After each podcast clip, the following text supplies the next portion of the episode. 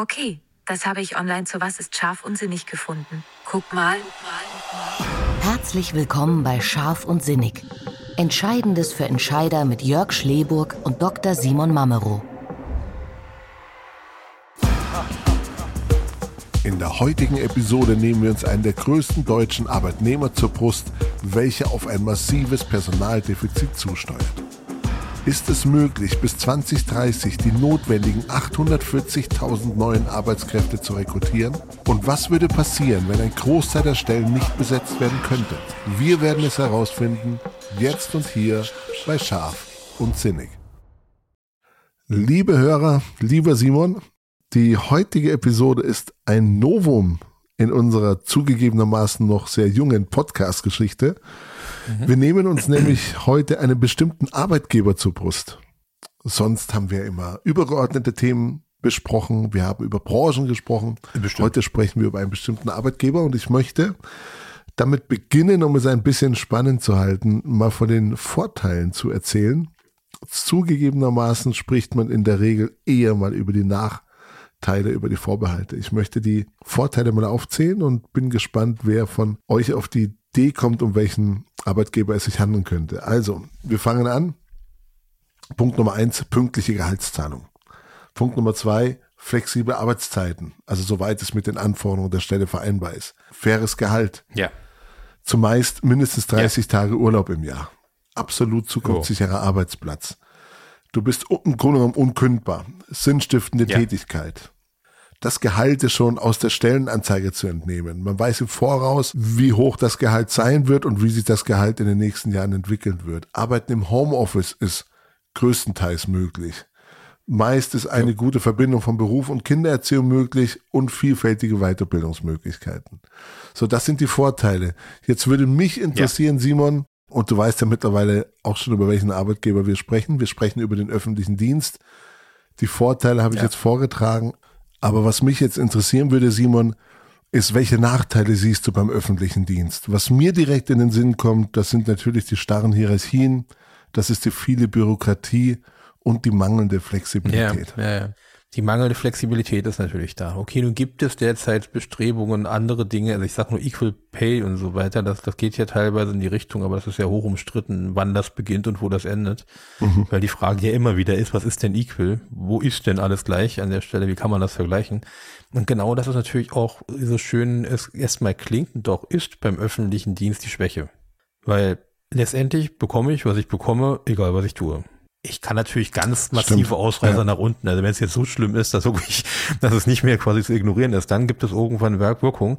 Aber wir hatten auch ähm, einige Gespräche mit Hochschulen, die auch gesagt haben, naja, man muss hier schon selbst motiviert sein diesbezüglich, weil im Endeffekt, jo, ja, wenn ich jetzt Dekan werde, kriege ich irgendwie, ähm, weiß nicht, ich glaube 300 Euro mehr im Monat, aber das ist dem, dem Aufwand äh, nicht entsprechend. Also das ist dann, das muss ich schon aus Idealismus heraus tun. Und wenn ich es nicht tue, dann kann ich auch mein ruhiges Leben beim gleichen Gehalt führen. Also Das- möchtest du den, den, den, den, den, den Angestellten im öffentlichen Dienst unterstellen, dass noch ein bisschen Luft nach oben bei der Produktivität vorhanden wäre? Nee, das, das nicht unbedingt. Ähm, gerade weil ich weiß, wie unter was für einen unfassbaren Stress viele von denen stehen, wenn sie, also gerade beim Bürgeramt oder so weiter, die das ermöglichen, dass es trotzdem passiert. Oder wenn ich überlege, was für Leistungen vollbracht wurden in der Corona-Zeit, innerhalb kürzester Zeit bei Investitionsbanken diese Gelder irgendwie hinzubekommen.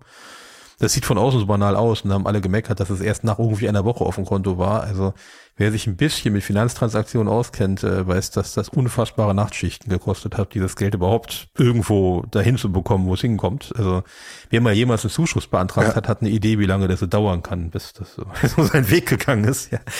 Ähm, und deswegen ist es unfair, das zu tun. Aber, und das ist ein Problem auch in dem Bereich, wo wir nicht als erstes dran denken, weil zum Beispiel, wir haben ja einen riesengroßen Zuwachs gehabt im öffentlichen Dienst in den letzten zwei Jahren. Das sind, äh, habe ich festgestellt in der Statistik, so gut wie ausschließlich Erzieherinnen, die dort dazu gekommen sind. Die eigentlich, das ist der einzige Grund, also wenn man die Statistik anguckt, warum das gewachsen ist an der Stelle.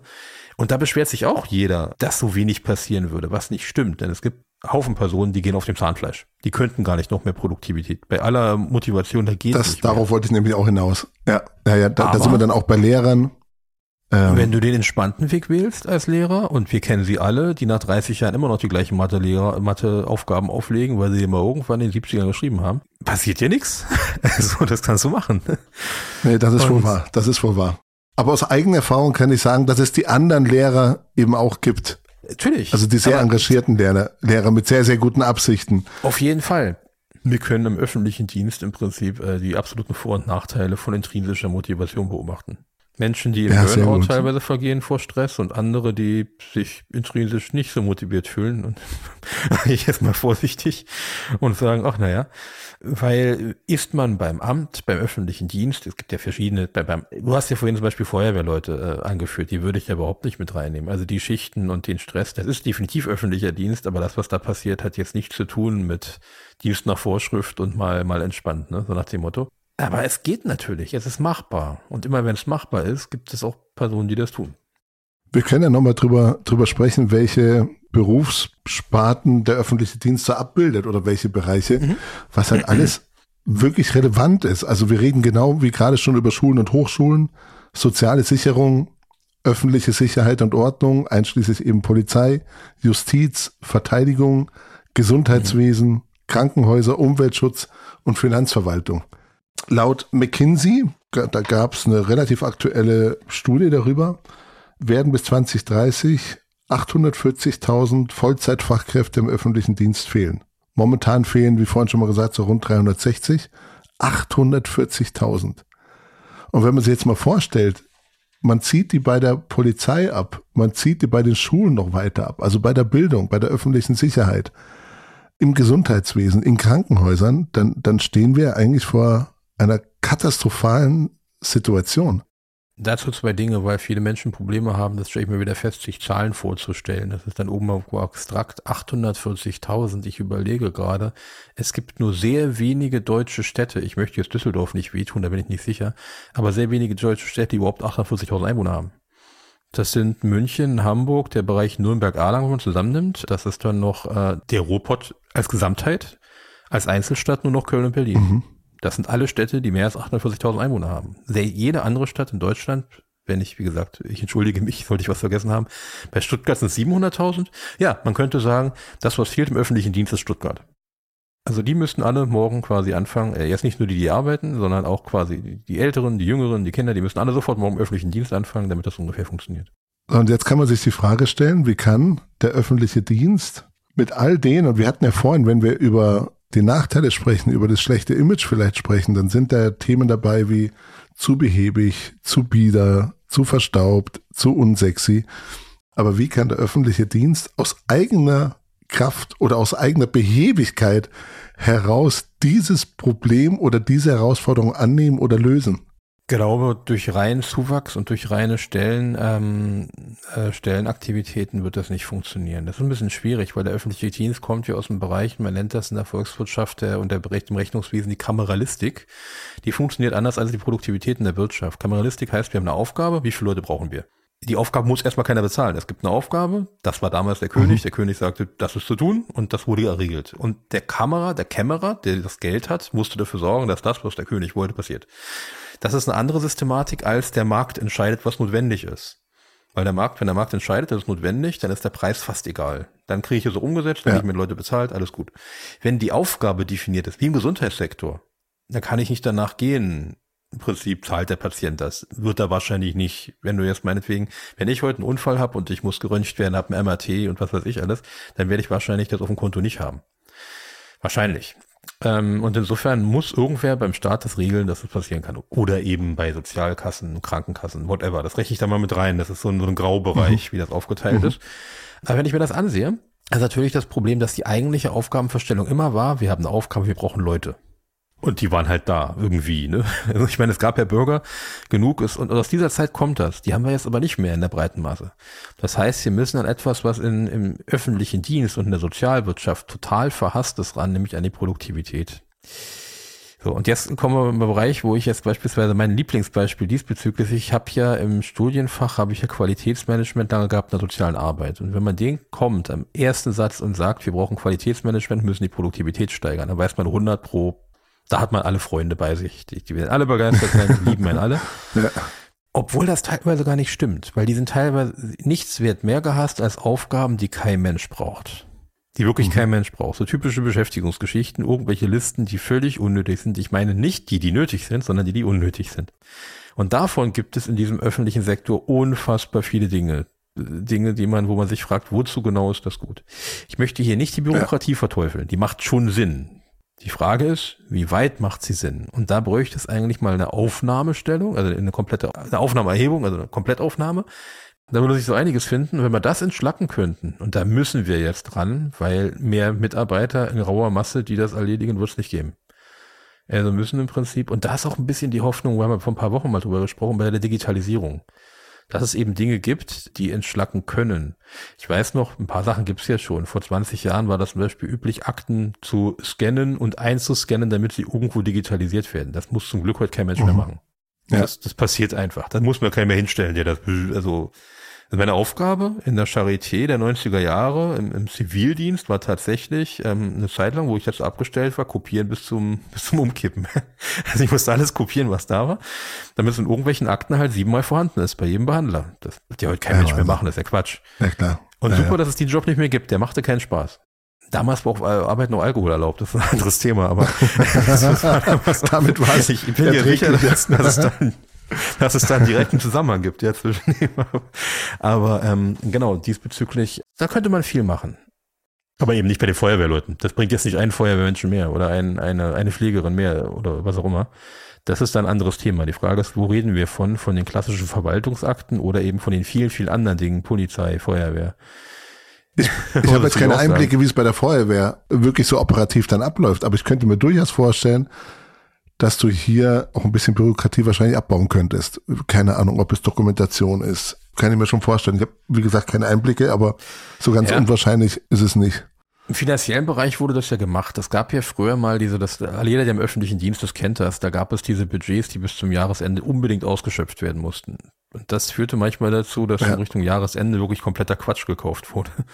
Ich werde nicht sagen, wo das war. Es ist ja auch schon 20 Jahre her, aber es war eine Einheit des öffentlichen Dienstes, die, um diese 40.000 Mark Budget fürs nächste Mal zu sichern, schnell noch eine weitere Maschine einer Art gekauft hatte, von denen sie eigentlich nur eine brauchte und hat davon dann drei gehabt, weil dann haben wir das Geld ausgegeben. Ist natürlich ja. völlig gaga. Eigentlich, von außen betrachtet, inhaltlich war es richtig, weil anders wäre ihnen das Geld sofort gestrichen worden. Und das ist bei Stellen ja auch passiert. Lange wurde ja so gehandelt, wie die Stelle ist nicht besetzt, hat doch funktioniert, also brauchen wir die Stelle gar nicht. Das war die Stelle, weg war sie Wobei du das in der freien Wirtschaft auch immer wieder findest. Das Budget muss ausgegeben werden, sonst kriegst du das Budget im nächsten Jahr nicht mehr. Du kriegst halt einfach ein bisschen ganz weniger. komische, also ich weiß auch nicht. das ist eine ganz merkwürdige Eigenschaft. Diese Episode präsentiert Ihnen die Agentur von Vorteil. Employer Branding für Deutschlands beste Arbeitgeber. Datenintelligenz, punktgenaue Analysen, individuelle Kulturentwicklungsprozesse und kluge Kampagnen. Das lässt sie verlässlich planen und als Arbeitgeber strahlen.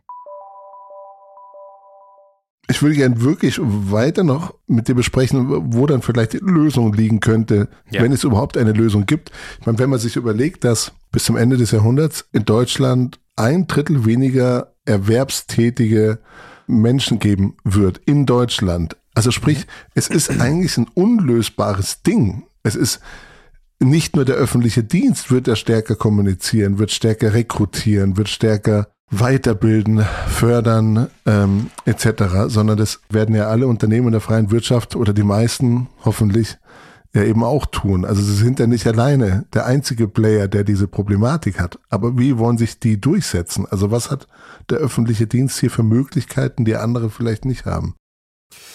Ja, ich glaube, dass da tatsächlich schon was passiert. Äh, man versucht ja ein Imagewandel, nur eben, wie gesagt, wenn man über Jahrzehnte so gearbeitet hat, da ist der Imagewandel nicht so einfach. Also wenn ich über Jahrzehnte im Prinzip gesagt habe, bei uns reinzukommen ist fast ein Ding der Unmöglichkeit, dann ist der Switch von wir stellen ein in rauen Massen einfach schwierig, weil diesen Schalter im Kopf, der muss erstmal umgelegt werden. Das ist schwierig. Wenn wir uns die teilweise in den letzten Monaten, die, oder auch ja, in den letzten zwei, drei Jahren, so die Werbung ansehe, dann geht das ja schon in die Richtung. Es geht ja dahin. Dann mittlerweile beispielsweise ist ja tatsächlich so, man fährt öffentlichen Nahverkehr und hat dann irgendwelche tatsächlich Werbung, arbeitet bei uns beim Bürgeramt. Sowas hätte es ja früher nicht gegeben. Man ist auch ein bisschen aufgeweichter. Es ist nicht mehr so, dass meinetwegen es unmöglich ist, bestimmte Wege zu gehen, wenn man schon das 26 Lebensjahr erreicht hat. Früher war das mal ganz klar. Zu spät, Punkt, ne? Tut mir leid, weg mit dir.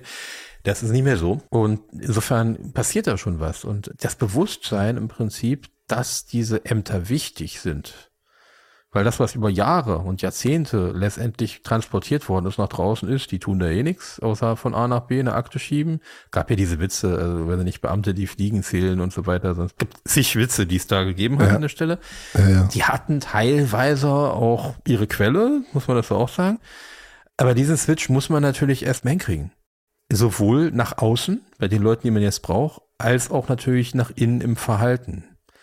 Weil, ähm, mhm. ich sag mal so, Schildbürgerstreiche gibt's in den öffentlichen Trägern leider immer wieder mal, ne? weil natürlich auch die Chefetage dauernd wechselt, aus, teilweise aus politischen Gründen ist die Verlässlichkeit manchmal, das kann sich ja sehr stark ändern, ne? je nachdem, wie das Amt so vorgeht, je nachdem, wer gerade dort äh, die oberste Chefetage ist, können sich die Verhaltensweisen massiv ändern.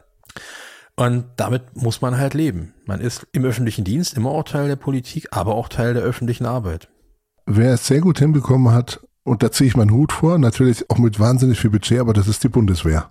Ja, ohne Frage. Ohne Frage. Also das wäre, wenn man nach einem Best Practice suchen würde, dann würde man wahrscheinlich dort fündig werden.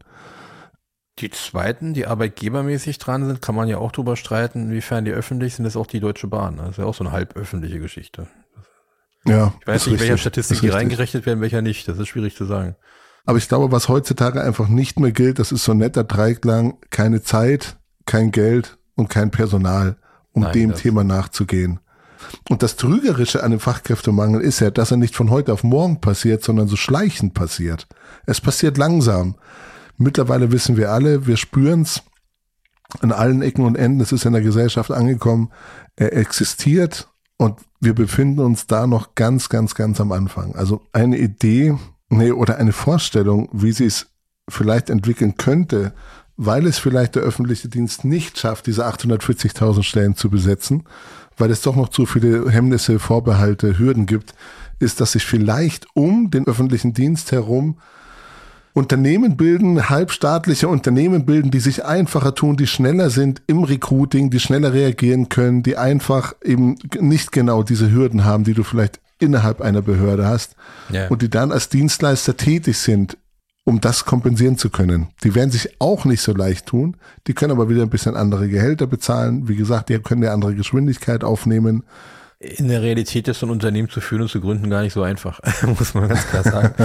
Weil das auch bedeutet, dass man dann die entsprechenden Förderungen dann braucht, wenn man sie braucht. Und dann hat man nur einen Auftraggeber und das ist gar nicht so simpel, wie das Nee, das es ist eine Theorie, es ist eine Theorie, die vielleicht funktionieren könnte, weil mir ansonsten tatsächlich die, die, die Vorstellung fehlt, was passieren könnte, wenn diese Stellen nicht besetzt werden. Ich glaube, um eine, eine ganz wichtige Aktivität wird man nicht herumkommen und das ist die Frage, wo muss der Staat aktiv werden und wo muss er die Kontrolle eben einfach abgeben, weil die Kontrolle da keinen Sinn macht. Man wird den gleichen, wirklich den absolut gleichen Aufwand nicht aufrechterhalten können. Das wird nicht funktionieren.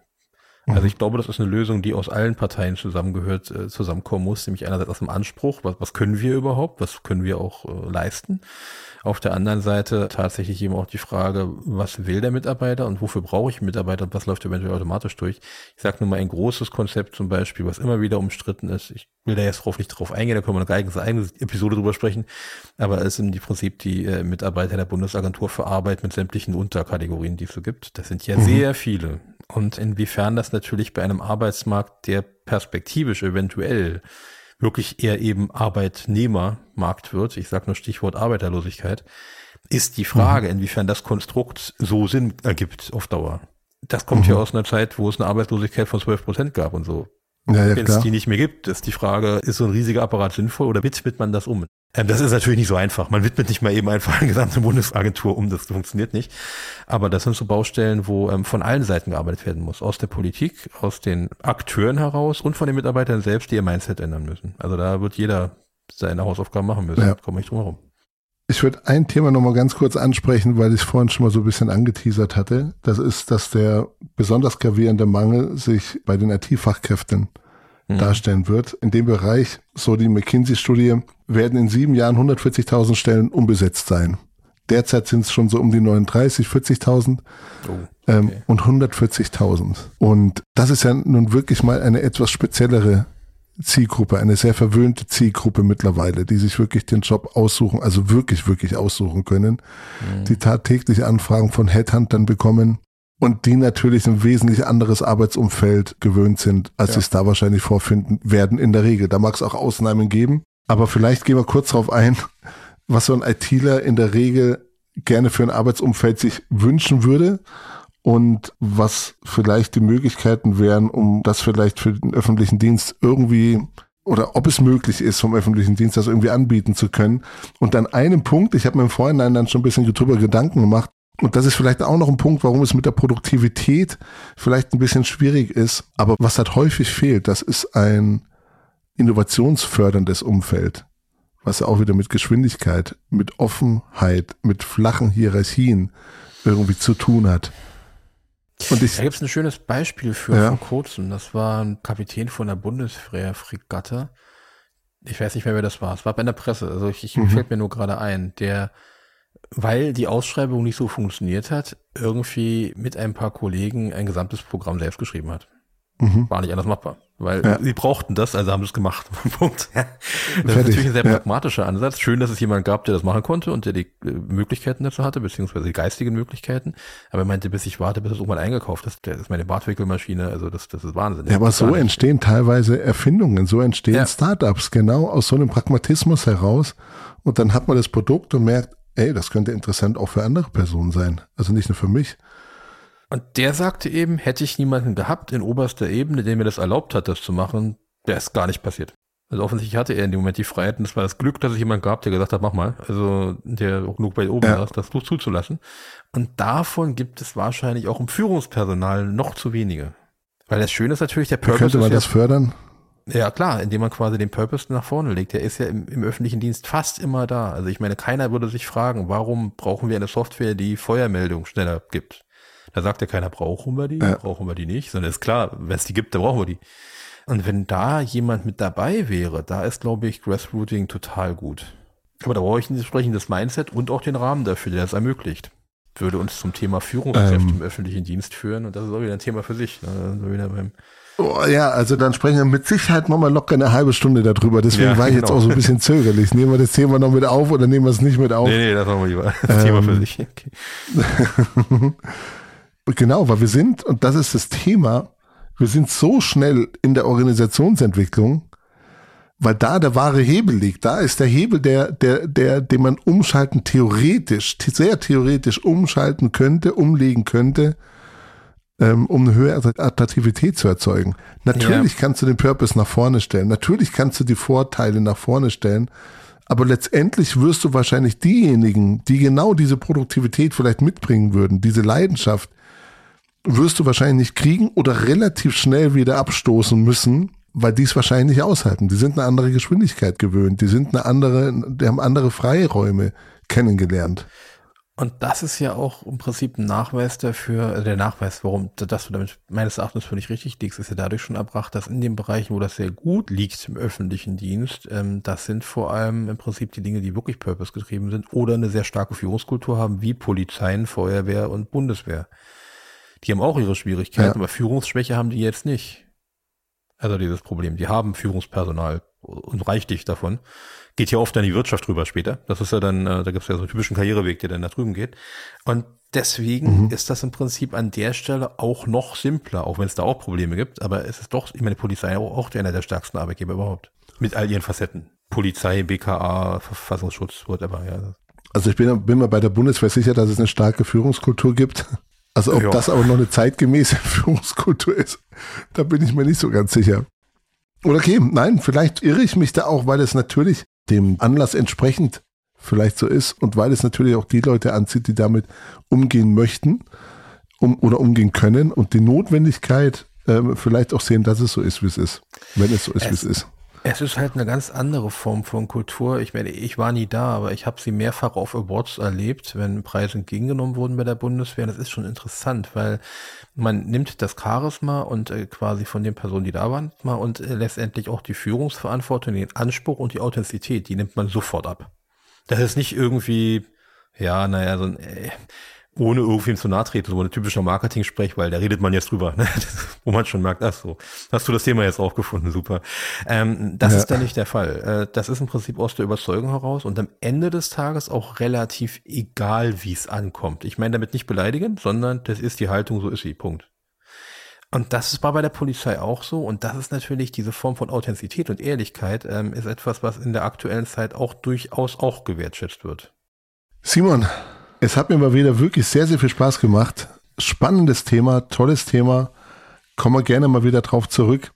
Muss ich auch noch selber noch ein bisschen drüber nachdenken, weil die Konsequenzen einfach nicht so. In der freien Wirtschaft kannst du sagen, ja, okay, gut, wenn sich das Unternehmen nicht durchsetzt, dann gibt es halt das Unternehmen nicht mehr. Ja. Dann gibt es aber noch zwei, drei Wettbewerber, die wahrscheinlich genau die gleichen Produkte, Dienstleistungen etc. liefern können. Tut der Gesellschaft vielleicht nicht so wahnsinnig weh. In dem Fall täte es der Gesellschaft weh, würde man es nicht irgendwie hingebogen kriegen. Ja, das ist ja dieser paradoxe Widerspruch. Einerseits beschweren sich alle, also teilweise berechtigterweise, über, ich sag mal, ausufernden Staat und Steuern und was alles dazu gehört, weil man darf ja nicht vergessen, das kostet ja Geld, das muss ja irgendwo erwirtschaftet werden. Und im Allgemeinen ähm, erwirtschaftet der öffentliche Dienst erstmal nichts, sondern kostet erstmal etwas an der Stelle. Auf der anderen ja. Seite gäbe es diese Rahmenbedingungen nicht, gäbe es auch keine Produktivität wir brauchen ja einen Rahmen, um darin agieren zu können. Anders kann äh, ja. letztendlich keine Bildung entstehen, anders kann keine Wirtschaft entstehen, können wir keine, geht das alles nicht. Und ähm, das ist im Prinzip so ein, äh, ja, meine Lieblingskollegin sagt, es ist immer ein Kontinuum, in dem sich alles bewegt. Mhm. Und die Frage ist, an welchem Ecke der, des Kontinuums sind wir also quasi gerade hier. Und ähm, also ich glaube, da muss man einfach mal selbst kurz innehalten und sich verorten und eben den öffentlichen Dienst verorten. Da kommt dann noch die Antwort. Das ist ein sehr schönes Schlusswort innehalten. das machen wir jetzt auch. Ähm, ich freue mich aufs nächste Mal. Einen schönen Abend wünsche ich dir. Danke, tschüss. Ciao. Diese Episode wurde Ihnen präsentiert von der Agentur von Vorteil. Employer Branding für Deutschlands beste Arbeitgeber. Mehr über uns finden Sie unter www.vonvorteil.de.